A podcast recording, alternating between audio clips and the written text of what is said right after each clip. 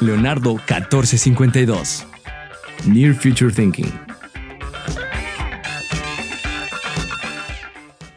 Hola Trend Hunters, ¿cómo están? Soy Gaby Arriaga, fundadora de Leonardo 1452. Bienvenidos a este nuevo podcast. Hoy vamos a hablar de, The Geek Economy. Y bueno, estamos felices de estar llegando a ustedes ahora vía audio. Ustedes saben que siempre vamos experimentando en los distintos formatos para hacerles llegar nuestros contenidos de innovación, tendencias, near future thinking. Y ahora lo quisimos hacer vía audio porque pues definitivo va, va creciendo este formato y pues nos divertimos muchísimo produciéndolo para ustedes. Así que pues díganos qué les parece, les gusta que estemos llegando vía audio, qué otros formatos eh, prefieren. Estamos siempre alerta de sus comentarios en todas nuestras redes sociales que casi siempre nos encuentran como Leonardo1452. Solamente en Instagram nos, nos encuentran como L1452. Oigan, ¿y escucharon nuestro podcast anterior? Se llamó Emancipación de la Belleza. Y aquí hablamos de cómo los significados de salud y belleza empiezan a cambiar y sobre todo a separarse. Antes pensábamos que era exactamente lo mismo y hasta lo veíamos en legales abajo de muchos anuncios comerciales. Salud es belleza o belleza es salud, pero ahora vemos que se empiezan a distanciar. Por poner un ejemplo, hoy ya no significa, o, o quienes están a favor de este cambio de belleza, dicen que no necesariamente una persona que va al gimnasio y está súper marcado y que pone unas fotos increíbles en Instagram de sus músculos o de el licuado de proteína o lo que sea que esté tomando, que no necesariamente es una persona saludable y no necesariamente es una persona feliz. Y bueno, ya podrán, ya se podrán imaginar muchos detractores o quienes cuestionan un poco esto que dicen que no debería ser un pretexto eh, para no cuidarte, esta nueva postura de body positivity. ¿Y ustedes qué opinan? Cuéntenos. Lo que sí es un hecho es que las marcas tienen que estar muy atentas a que el estereotipo de belleza está evolucionando, está cambiando y el de salud también. Y ahí en el podcast damos varios tips. Bueno, pues vamos a entrar en tema. Hoy toca hablar de The Geek Economy. Les voy a contar un poco por dónde vamos a pasar. Vamos a definir qué es geek, esa nueva palabra en nuestro vocabulario de tendencias e innovación, tipos de giggers, así es, o sea, distintos perfiles de personas que deciden vivir bajo este nuevo esquema, cómo está creciendo en México y en el mundo, el perfil del gigger en Latinoamérica, o sea, no es nada más alguien que vamos a retratar que vive en Nueva York, sino en nuestras ciudades, los retos para quienes quieren trabajar y vivir de esta forma, y también el reto que representa para las empresas. Les voy a ir contando un poco de todo esto y nutriendo con testimoniales de gente experta que encontré en mi preparación para este podcast. Vamos a ello. Gig es un término que van a escuchar más frecuentemente en el mundo del entretenimiento. Por ejemplo, cuando un músico tiene un show en la noche o un actor tiene una función de teatro, se dice, tengo un gig, conseguí un gig. Pongan atención en muchas películas y series y eso dicen los personajes. Se refiere a que se suben y se bajan y no es algo permanente como un contrato de Celine Dion en Las Vegas, es algo que tiene un principio y un fin y solo cobran por esos minutos que estuvieron arriba en el escenario. Bueno, ahora ese término, llevándolo al mundo laboral, significa exactamente lo mismo son para estos trabajos y proyectos que no son permanentes ni con un contrato fijo, que tienen un principio y un fin. Te llaman para que participes, trabajes, entregues o hagas una actividad, terminas, te pagan y bye. Digamos que en ese momento se termina esa relación con esa persona o empresa que te contrató y la renuevas cuando te vuelva a llamar o con otra empresa que te decida contratar para un proyecto muy particular. Es un nuevo tipo de empleo, pero yo creo que es más que solo trabajo, es un estilo de vida. Porque sí, parte de la forma en cómo estás trabajando o generando ingresos, pero tiene que ver con cómo pasas de un mundo estático, definido, donde vas todos los días con una misma rutina a trabajar a la misma empresa, con la misma gente, más o menos las mismas actividades, a un mundo dinámico en donde prácticamente no tienes mucha idea de qué va a pasar en este mes que empieza. Sabes que tienes algunos proyectos corriendo, pero quién sabe por dónde va a llevar la vida o dónde estés sentado en tu computadora trabajando. Son trabajos muy intermitentes. Podrían decirme, bueno, quizá un freelancer es lo que más se acerca a lo que estamos hablando, y sí, pero hoy ha crecido tal la cantidad de gente que opera de esta forma que da pie a subgrupos y una forma de vivir que trae muchos retos para la sociedad y para las empresas. Hay distintos perfiles de giggers. Voy a contarles tres. El primero es Moonlighters. Es como una descripción de alguien que trabaja bajo la luz de la luna, solo en las noches. Estas son personas que buscan tener un ingreso adicional y utilizan ya las habilidades que tienen. Esto seguramente le sonará muy familiar a algún diseñador que pueda eh, trabajar en las noches el logo de la empresa de un amigo o el trabajo de alguien que necesita una buena estética. Creo que todos conocemos a alguien así, ¿no?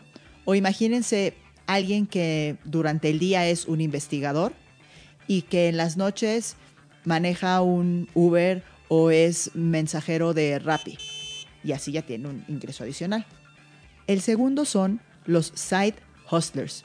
Estas son personas que además de su trabajo en una empresa con un horario de 9 a 5, inician un nuevo negocio por su cuenta y empiezan a operar las dos cosas al mismo tiempo. Voy a dejar que Shivon John, fundadora de Secrets of a Life Hustler, cuente un poco más esta descripción. I would say a side hustle is a business venture or a passion project that you have in addition to a full-time job. So if you have a curiosity about entrepreneurship or an interest that you have that you really doesn't align to your full-time passion or full-time job, it's a way for you to um, explore entrepreneurship and really to help make you some extra money on the side. So I'm like a lot of side hustlers who consider themselves accidental entrepreneurs. So you had like a hobby or a passion and folks would always ask me like, hey, can you help me with doing this? And asking me me how much would I charge? And it's like, oh wait, like this is an actual an opportunity. So I've found a way to kind of uh, channel my passions that I do every day, and now I'm helping other people who want to start a side hustle. Estas personas son giggers durante un tiempo y hacen malabares entre su trabajo y su negocio hasta que eventualmente deciden salir y poner su negocio. O no, a lo mejor no les funciona y deciden trabajar a full time en su trabajo tradicional. Pero vamos, describe este momento en que tienes un pie en lo seguro y otro pie en la aventura. ¿Conocen a alguien que trabaje de esta forma? ¿O ustedes ya lo están haciendo así? ¿En qué categoría encajan? Creo que ya se están dando cuenta que The Geek Economy es más que solo hacer una chambita por tener un ingreso adicional. Es la posibilidad de hacer trabajos temporales de acuerdo a tus habilidades, tu tiempo disponible e incluso tus intereses. Habilidades porque podría ser alguien que disfruta mucho cocinar, que a lo mejor en la noche hace eso para relajarse, y por qué no, eventualmente podría dar clases de cocina ciertos días a la semana o vender sus platillos para algunos eventos. También por tiempo disponible, porque no hay personas más ocupadas en este planeta que quienes son padres. Y si están dedicados muy a su familia y a su casa, les resulta súper difícil trabajar porque tienen momentitos totalmente intermitentes a lo largo del día para poder descansar o para ser productivos en otra cosa que no sea su casa. Y se complica demasiado compaginarlo con un horario de oficina. A ellos les viene muy bien este tipo de empleos. Y tus intereses, porque pues es triste, pero a veces trabajamos o hemos trabajado en lugares donde no se nos mueve una fibra de emoción y dejamos esas cosas que nos apasiona como el deporte o la jardinería para fin de semana o hobby de vez en cuando. Y en esta nueva gig economy podrías tener un trabajo que quizá no ocupe la mayor parte de tu día, pero sí las suficientes horas que te retribuyan emocionalmente y además tengas un ingreso. Vamos a hablar ahora del crecimiento de la gig economy.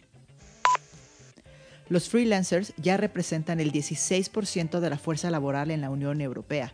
y ahí destacan el Reino Unido, Francia y Holanda. Y en Estados Unidos ya llega al 35% y se estima que para el 2020 llegue hasta el 40%. Ahora, hablando de side hustlers, en Europa ya se tiene detectado que uno de cada cuatro empleados recibe un ingreso adicional por una actividad empresarial fuera de su trabajo. Y en Estados Unidos esto sube al 4 de cada 10. ¿Y cómo andamos en Latinoamérica? Bueno, encontré que Workana, un marketplace enfocado a la contratación de freelancers, hizo un estudio en 2016 donde detectó que el mercado de trabajadores independientes había crecido ese año un 180%. Imagínense eso. En América Latina, los países con mayor índice de profesionales independientes son, número uno, adivinen cuál, Brasil con el 50%, después le sigue Argentina con 13%, México 12% y Colombia 7%. Haciendo un zoom in a México, aquí tenemos 13.7 millones de trabajadores independientes. Imagínense, eso es como la mitad de la población de la Ciudad de México. Es mucha gente. Bueno, pero ¿por qué está creciendo tanto? Yo no dudaría que mucho es por necesidad, porque sobre todo en nuestras regiones, pues las altas tasas de desempleo que llegamos a tener y pues las crisis, las crisis siempre aceleran estas tendencias. Ahora, también es una realidad que las empresas también están cambiando la forma en que están contratando a su gente, porque mientras antes se firmaban contratos indefinidos, ahora cada día buscan más plantillas que sean mucho más flexibles, con contratos cortos o por ciertos proyectos. Cada día la actividad económica es menos estable y por lo tanto las empresas saben que no pueden mantener costos fijos muy altos.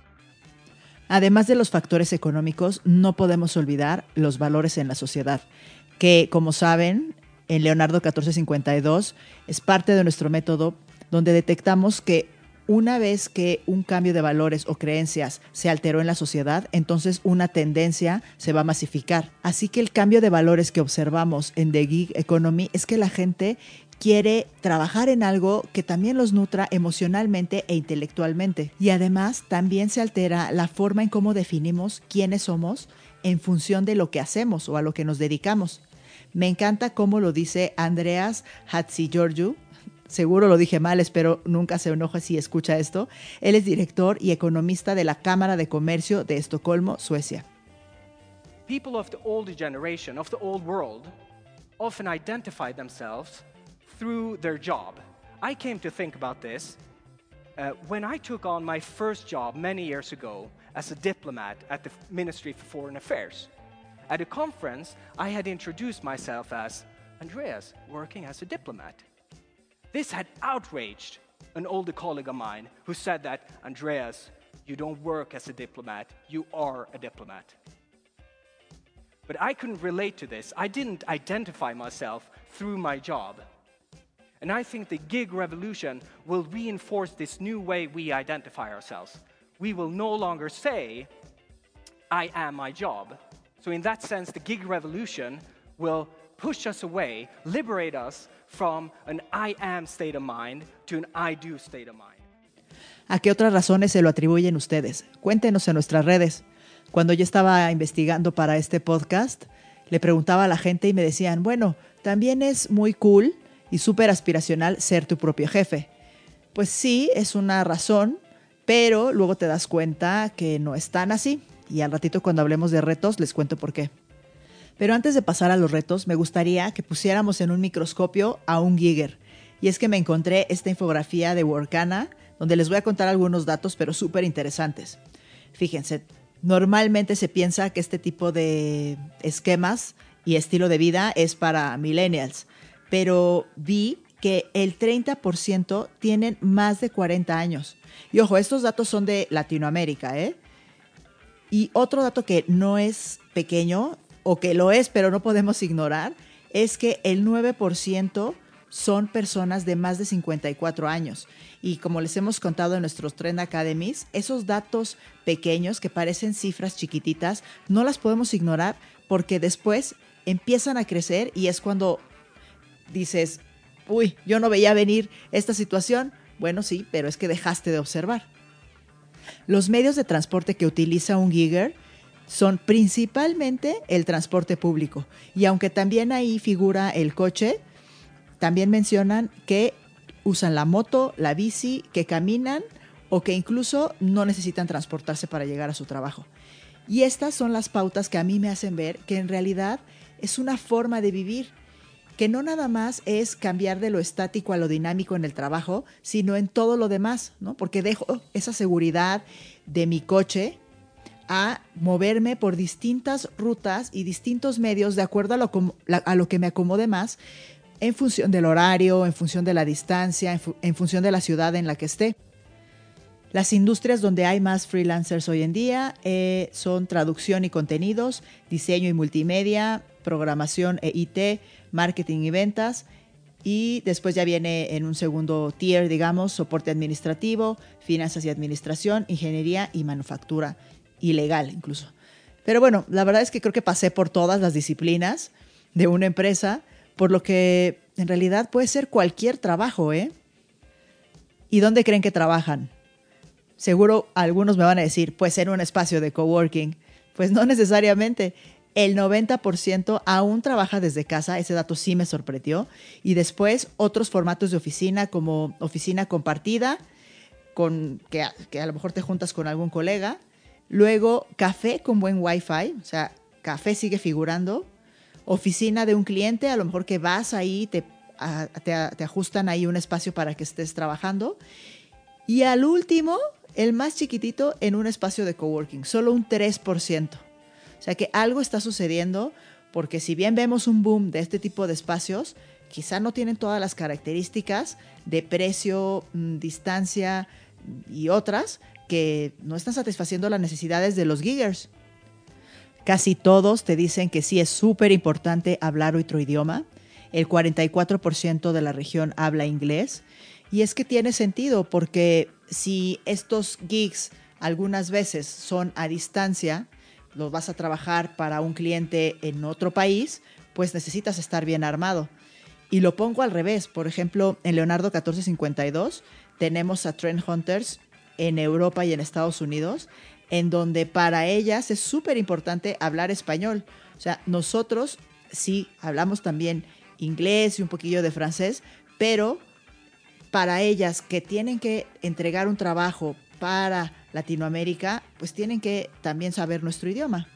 Y encontré una conferencia de Patricia Romboletti, quien es una persona con amplísima experiencia en reclutamiento, donde mencionaba que los giggers tienen esta habilidad de trabajar muy bien sus redes de contacto. Vamos a escucharla. For giggers, they are constantly building their network. And they look for people who have skills that they don't have so that they can partner with them and expand their services for their clients. They carefully and deliberately curate their network. Corporate executives tend to live in a cocoon of connections, mostly in their own company or industry, and maybe they even in their own department. But can you really disrupt yourself if you are not exposing yourself to new ideas from a much broader network? Giggers, when they're asked by their client, Can you do this? they say, Of course. And then they figure out how. They see every gig as an opportunity for the next gig, and they are always, always, always looking for that next gig because they know today's client might be gone tomorrow. Corporate executives, head down in your own lane, hardly ever keeping your next role top of mind. And that next role could be in the next department or the next division, but you don't even look there. But the giggers are looking there. They're sniffing around for new opportunities within those companies. para continuar con esta comparación que hace Patricia sobre los giggers versus los empleados corporativos, me llama la atención estos datos que también arroja la encuesta de el estudio de Workana, donde dice que de los empleados que sí trabajan en una empresa formalmente, lo que más les gusta de su trabajo es la estabilidad, luego el lugar en sí, o sea, en esa oficina, los compañeros de trabajo y la proyección de crecimiento, o sea, se ven ahí muchos años más. Entonces, sí creo que ser gigger no es para cualquier tipo de persona, porque a quien le gusta la estabilidad, le gusta ir todos los días a un mismo lugar, la rutina, que tus amigos sean los mismos del trabajo, que los viernes haya chilaquiles y ese tipo de dinámicas, entonces está bien seguir en tu trabajo como siempre lo has tenido. Pero para quienes eso les asfixia, pues está la opción de que tengan gigs. Y yo sé que uno de los principales miedos de los giggers, o cuando están pensando en hacerlo o no, es el saber, uy, ¿me alcanzará para tener, para mis gastos? Y sí, yo sé que es un gran temor porque fluctúan mucho los ingresos, pero fíjense, cuando veo lo que dicen los empleados lo que, trabajan en empresas, lo que menos les gusta de su trabajo es la remuneración.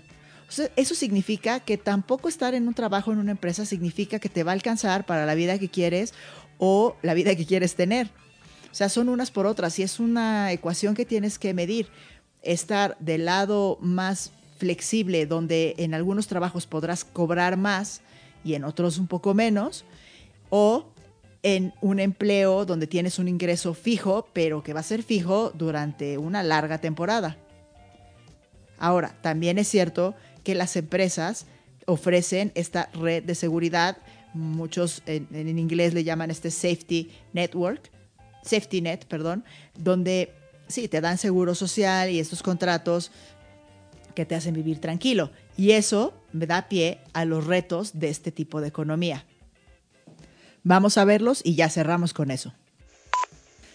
El principal reto para los giggers, o al menos a la conclusión que llego después de haber leído un montón del tema, es que no es que se vuelvan su propio jefe, es que se convierten en una empresa. Y eso cambia totalmente la mentalidad, porque entonces ya no es cuánto voy a recibir a la quincena o al mes, es cuánto quiero percibir anualmente.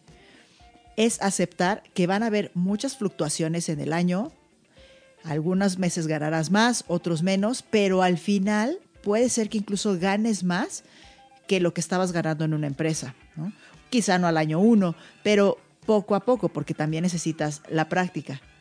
Pero una vez que tienes establecida esa meta anual, bueno, entonces ahora sí revisa cómo vas a lograrlo, en cuántas etapas, con qué tipo de clientes y que vayas revisando ese plan frecuentemente. Incluso creo que hasta los gastos personales tienen que reorganizarse. ¿Por qué? Porque ya no tienes un sueldo fijo, por lo tanto, tus gastos fijos tienen que ser los, los mínimos, así como muchas empresas, también a nivel personal impacta. Entonces, a lo mejor ya tienes que cancelar suscripciones a N servicios que tengas y pagar solamente lo que necesites cuando lo uses. Tienes también que medir tu capacidad productiva, es decir, administrar la cantidad de trabajo que tienes. Porque yo he visto a muchos que en esta em, incertidumbre de cuánto trabajo voy a tener, a todos los proyectos dicen que sí y después se sienten sobresaturados y quedan mal para muchos jefes. Y el jefe que le está llamando para un proyecto particular no ve todo lo demás. Él solo ve que está quedando mal y se puede quemar. También es aceptar proyectos o trabajos no solo porque tienes el tiempo libre o la necesidad, sino porque además tienes la habilidad. Es decir, tú te puedes convertir en un conductor, en un mensajero, en una niñera, pero a menos que lo disfrutes o que realmente tengas la habilidad para hacerlo, no vas a hacerlo bien, ni te va a apasionar y al final va a terminar siendo un trabajo más. Otra cosa es que tienes que capacitarte porque pues ya no vas a recibir la capacitación que te dé la empresa, pero lo padre es que vas a poder elegir en qué, qué es lo que realmente te guste, buscar al mejor experto, en el mejor lugar, en los mejores tiempos que te convengan. Eso es una maravilla, pero sí hazlo, porque recuerda que ahora estás compitiendo con gente de cualquier latitud. Y también las empresas que contraten giggers tienen un gran reto que es cómo le doy seguridad a esta persona que trabaja temporalmente conmigo, porque pues sí, se queda sin algo como la seguridad social, ¿no? Tan importante para todos. Y es aquí cuando también tiene que pedir apoyo del gobierno, el gobierno también tiene que ofrecer mecanismos para estos nuevos esquemas de trabajo. No lo puede resolver solamente la empresa. Ha sido un tema presente incluso en campañas presidenciales como la de Hillary Clinton, donde ella decía que se necesitan portable benefits, beneficios portátiles para trabajadores que operan bajo este esquema.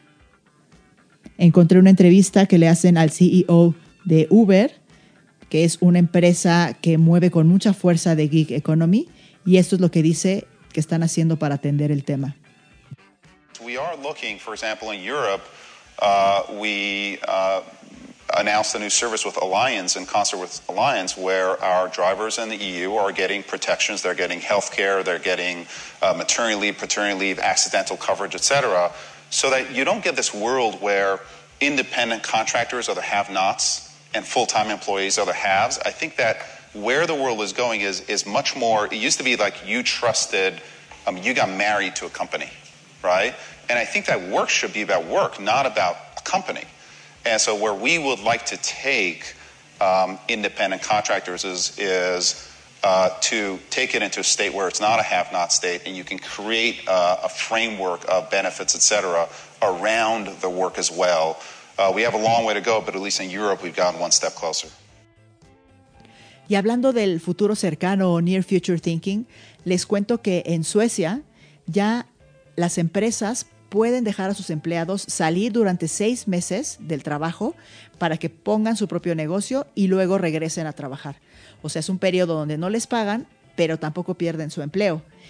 Y en esta fase de experimentación que está teniendo Suecia me encanta porque es una marca abuso, tal cual como lo ponemos en los arquetipos de Leonardo 1452.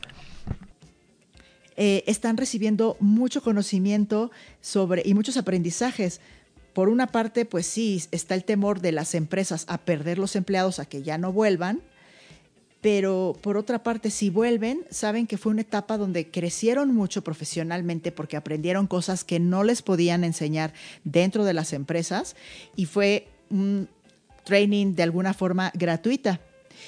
Y por otra parte, están descubriendo que hace muy felices a los empleados el poder tener este espacio para explorar otras cosas, lo que siempre quisieron hacer, y darse la oportunidad de probar si es lo que quieren hacer o no. Yo creo que es un modelo muy bueno para probar, sobre todo si como empleado tienes ese espíritu de emprendedor o no, y que es un modelo que, del cual podemos aprender el resto del país. Definitivamente creo que todo esto que estamos viviendo es una etapa de transición que nos llevará a un nuevo modelo donde estemos mucho más contentos trabajando en lo que queremos, recibiendo la remuneración adecuada y desde cualquier lugar de trabajo, oficina, casa, coworking o un parque. Hasta aquí los dejo, Trend Hunters. Muchas gracias por escucharnos. Recuerden seguirnos en nuestras redes porque ahí ponemos más actualizaciones. Yo en mi cuenta de Twitter, arroba Gabizun, ahí les pongo incluso todos los artículos de los cuales me informé para este podcast. Y bueno, pues no se pierdan el que sigue. Gracias. Leonardo 1452. Near Future Thinking.